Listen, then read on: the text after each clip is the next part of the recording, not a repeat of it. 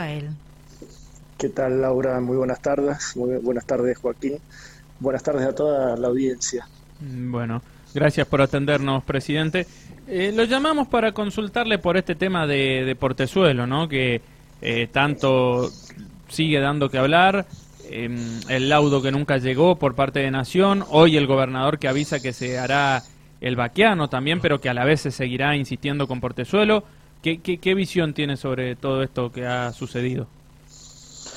Bueno, la verdad que entre idas y vueltas, Malargüe nuevamente se queda con las manos vacías. Esa es la, gran realidad que sufre nuestro departamento.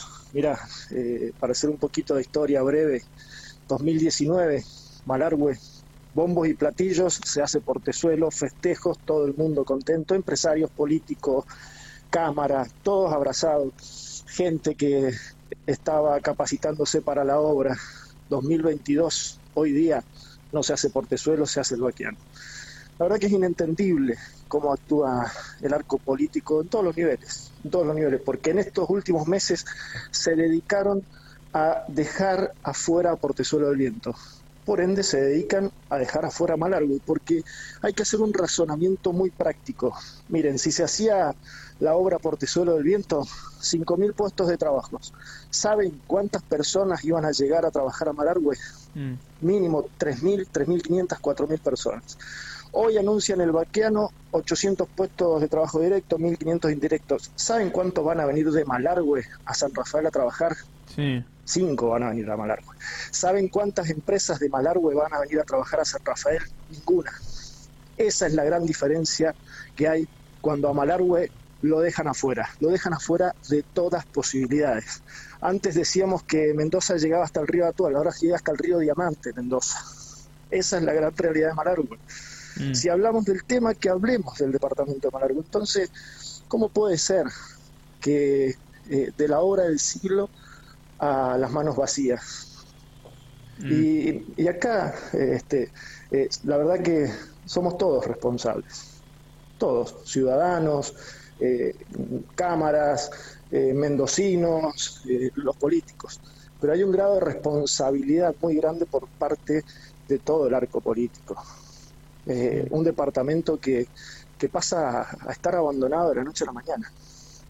O sea, usted dice que Malargüe pasó de la noche a la mañana a estar abandonado. Mira, ¿sabes qué? vamos a, a hacer más temas, vamos a tocar.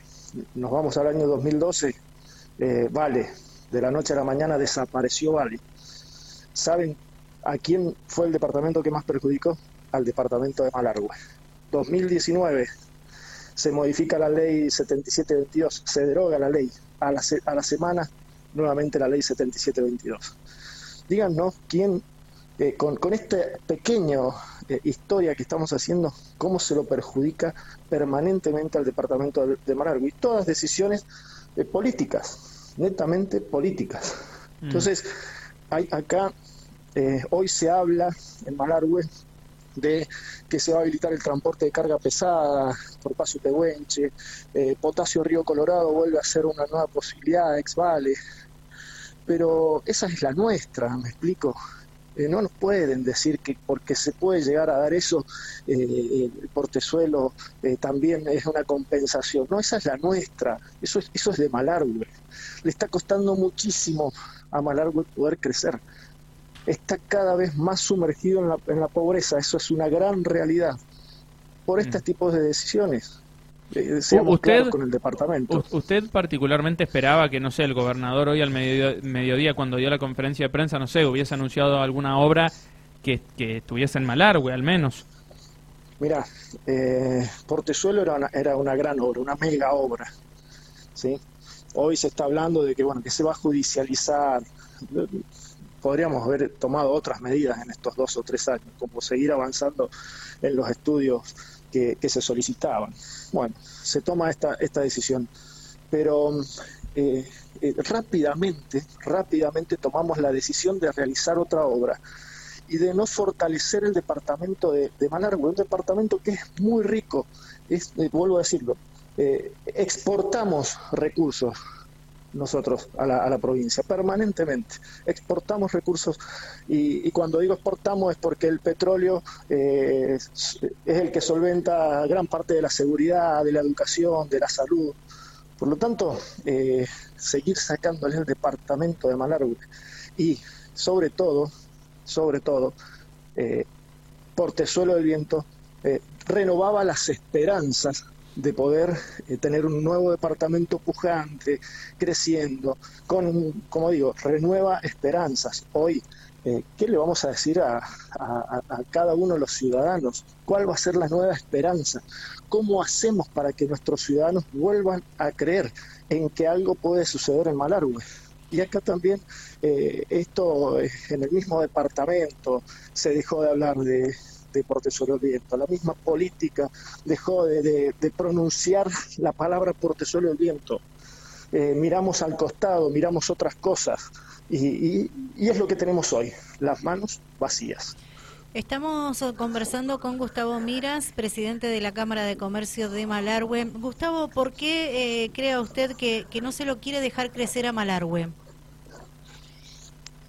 No sé, yo no, no diría que no se lo quiere dejar crecer se ponen trabas eh, de manera a veces legal, como una ley 7722, o esto de, que un presidente de la nación un día dice eh, un laudo a favor, a los dos años otro presidente de otro color político directamente no saca el laudo, desarchivó el laudo y ahora no hizo el laudo. Entonces, eh, acá la política tiene que tomar decisiones de políticas de Estado, no políticas de color político. Ese es el gran problema. Y a Malargüe le toca hablar siempre de, grandes obras. Hablar de Portezuelo es una gran obra, hablar de minería a veces eh, son también eh, inversiones que, llegan al departamento en grandes dimensiones. Entonces, la realidad de esas grandes obras o de esos grandes proyectos es que nunca llegan a Malargüe. Esa es la gran realidad. Mm. Bien, Gustavo Miras, presidente de la Cámara de Comercio de Malargüe. Sí, bueno, ahí mencionaba el tema minería y mucho se está hablando también de, potasio Río Colorado en la actualidad. De, Suárez avisó el otros días que se había reunido con una empresa que podía extraer eh, en forma sustentable, bueno, y, todo lo que se dijo. Em, pero en definitiva, eh, todo, digamos, se toca por arriba, pero no se avanza en concreto con algo, ¿no? No sé eh, ese tema, el de Potasio Río Colorado, ¿cómo, ¿cómo lo está viendo actualmente también ahora? Potasio Río Colorado es una gran oportunidad que vuelve a resurgir porque la realidad es que el potasio volvió a valer a, niveles internacionales, tiene un gran valor. Eh, nosotros en Malargue tenemos eh, una gran reserva de, potasio, pero hay que tener en cuenta la ubicación donde está hoy potasio y, y la cantidad de infraestructura que hay que realizar. Recordemos que eh, la construcción de, en su momento de Vale fue para extraer potasio en grandes dimensiones, donde tenía que haber un ferrocarril para sacar el producto. Hoy todo eso no está, las posibilidades de construir un ferrocarril no están. Las dimensiones de extraer potasio son mucho menores, por lo tal hay que hacer nuevas inversiones de nueva construcción dentro de la misma planta de potasio Río Colorado. Por lo tanto, va a llevar un tiempo. También tengamos en cuenta las condiciones macroeconómicas no dan seguridad, la seguridad jurídica tampoco nos la tenemos. Entonces, potasio está, es como hablar de, Portezuelo hace tres años atrás que estaba ah, el furor y hoy no está. Bueno, es así, que hay que hacer un trabajo y se está haciendo un gran trabajo quienes dirigen la empresa que hoy está en, manos de la provincia de Mendoza, eh, lo están haciendo seriamente, pero eh, el tiempo eh, dirá si es posible o no. Eso hoy en día. El tema es qué le decimos hoy a los ciudadanos de Malargüe. ¿Cuál es la respuesta? Si vuelvo, vuelvo a decir, 2019 la gente decía, voy a tener trabajo seguro por 5, 6, 7 años, con muy buenos sueldos, empresas, eh, todo era furor. Hoy no tenemos absolutamente nada. Y no solamente eso, que no estamos mirando qué actividades desarrollar en el departamento para poder eh, cubrir estos huecos que nos dejan. Porque podemos hablar del turismo en, en, Malargüe, que es una gran fuente de trabajo, que este año tuvimos una excelente temporada de invierno, pero no se están haciendo obras de infraestructuras, obras de servicios, obras que hagan crecer al departamento de Malargüe para decir, sin potasio, sin portezuelo del viento, apostemos fuertemente al turismo. No hay proyectos de gran envergadura para el departamento de Malargüe relacionado al crecimiento turístico. Eh, bien, perfecto. Bueno, em, ¿y, qué van a hacer ahora, Gustavo? ¿Qué, ¿Cuál va a ser el planteo más allá de todo esto que hemos estado hablando? Eh, porque me imagino que no se van a quedar quietos y, ah, eh, van como institución también, ¿no? A, plantear alguna algo en particular, digo. Sí, por supuesto. Es como te digo, hay que fortalecer las actividades que tiene Malargüe para desarrollar. Turismo es una y está claro que tiene que ser la principal actividad del departamento. El otro es el desarrollo de vaca muerta, que ahora IPF va a hacer inversiones en la misma en Malargüe para corroborar si es viable o no la explotación de la vaca muerta malarguina. Pero más allá de eso, vuelvo a decir, Malargüe necesita infraestructura, el departamento más grande de la provincia con menos kilómetros de rutas construidos. Eh, si uno quiere acceder a, un lugar turístico del departamento, al principal, los principales lugares turísticos del departamento que están sobre la ruta 186, por momento es intransitable esa ruta.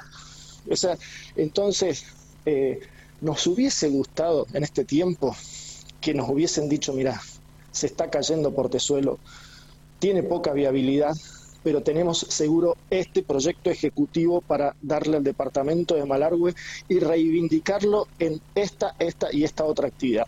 Eso no está. Al menos nosotros no lo tenemos, los papeles no lo hemos visto y vuelvo a decir, se están tratando temas que eh, no hacen al desarrollo general del departamento y de última eh, nos están eh, diciendo vamos a hacer tal y cual cosa y entendemos que están, han desviado el tema de Portezuelo del Viento. Ahora, eh, ¿consideran que pueden llegar a plantear algún tipo de resarcimiento eh, económico, me refiero, ¿no? Ustedes por, por, por esto que ha sucedido con Portezuelo. Eh, pedir algún resarcimiento económico cuando dentro del, del, convenio que hay entre nación y provincia para realizar Portezuelo del Viento dice y o u otras obras hídricas deja abierto que si no se puede hacer portezuelo, puede, se puede hacer otras obras cívicas. Es decir, vamos a ir en contra de lo que un documento afirma que se puede hacer. Esto lo digo sin ser una persona eh, que legalmente preparada. Por lo tanto, eh, para ser más sincero, vuelvo a decir, a Malargüe que en este tiempo habría que haberle dicho que, lo pedimos eh, a puerta cerrada para que no se dijera, che, están trabajando en contra o a favor de esto. No, a ver, ¿qué vamos a hacer con el departamento de Malargüe si vemos que por Tesuelo el viento no se hace? ¿Cuál va a ser las oportunidades para el departamento? Vuelvo a remarcar, el turismo es una, pero ¿saben qué? ¿Cuál es el detalle más importante? ¿Saben cuándo hablan de turismo? En la temporada de invierno y en la temporada de verano. Mm. Cuando está Maradona, Pelé y Messi juntos en el mismo equipo. Hay que hablar hoy de turismo. Hoy hay que hablar qué es lo que está pasando, si hay gente, si no hay gente. Entonces, ahí tenemos que hablar de la ruta 40 Sur, de la ruta 186, qué pasa con el paso Pehuenche que no está habilitado todo el año, qué pasa con la ruta 188, qué pasa con cada uno de los servicios que debe de haber en los lugares turísticos. Ahí tenemos que hablar de turismo. Y mm. esa es, ese es el futuro de Malargüe quieren saber todos los políticos dónde está el futuro de Malargüe, en el turismo. No está ni en el petróleo, ni en la agricultura, ni en la ganadería. En el turismo está el futuro de Malargüe. Ahora, con lo que planteaba, las rutas que mencionaba, bueno, lo del paso de Pehuencha, lo que hacía mención también, digo, ¿sienten, honestamente se lo consulto, ¿se sienten discriminados en Malargüe? Digo, de que como que han quedado este, como si no existiesen, básicamente, en la, dentro de la provincia. No, discriminados no, nos sentimos olvidados, porque vos cuando decís te discriminan ya sabes que, que, te, que estás, eh, que hay, hay, una intención de discriminarte. No, acá hay, no, sentimos olvido del departamento. ¿Y por qué sentimos olvido? Porque es un departamento que, eh, vuelvo a decir, producimos gran parte de los recursos para pagar los sueldos del Estado, gran parte del desarrollo de la provincia de Mendoza a través de las regalías del petróleo. Entonces, somos un pueblo olvidado ¿Será porque somos el 3 y 4% del padrón electoral? ¿Será porque estamos allá al sur? ¿Será porque somos un pueblo eh, bastante eh, tranquilo y que no cortamos frutas, este, como hacen otros departamentos cuando hablamos de minería o cuando hablamos de fracking, que se movilizan eh, y se movilizan en contra de los ciudadanos de Malargüe, no en, otro sentido? Mm. En definitiva, el olvido de un departamento es el, peor acto de, desmoral que puede sufrir eh, Malargüe. Ese es el peor acto que nos puede pasar.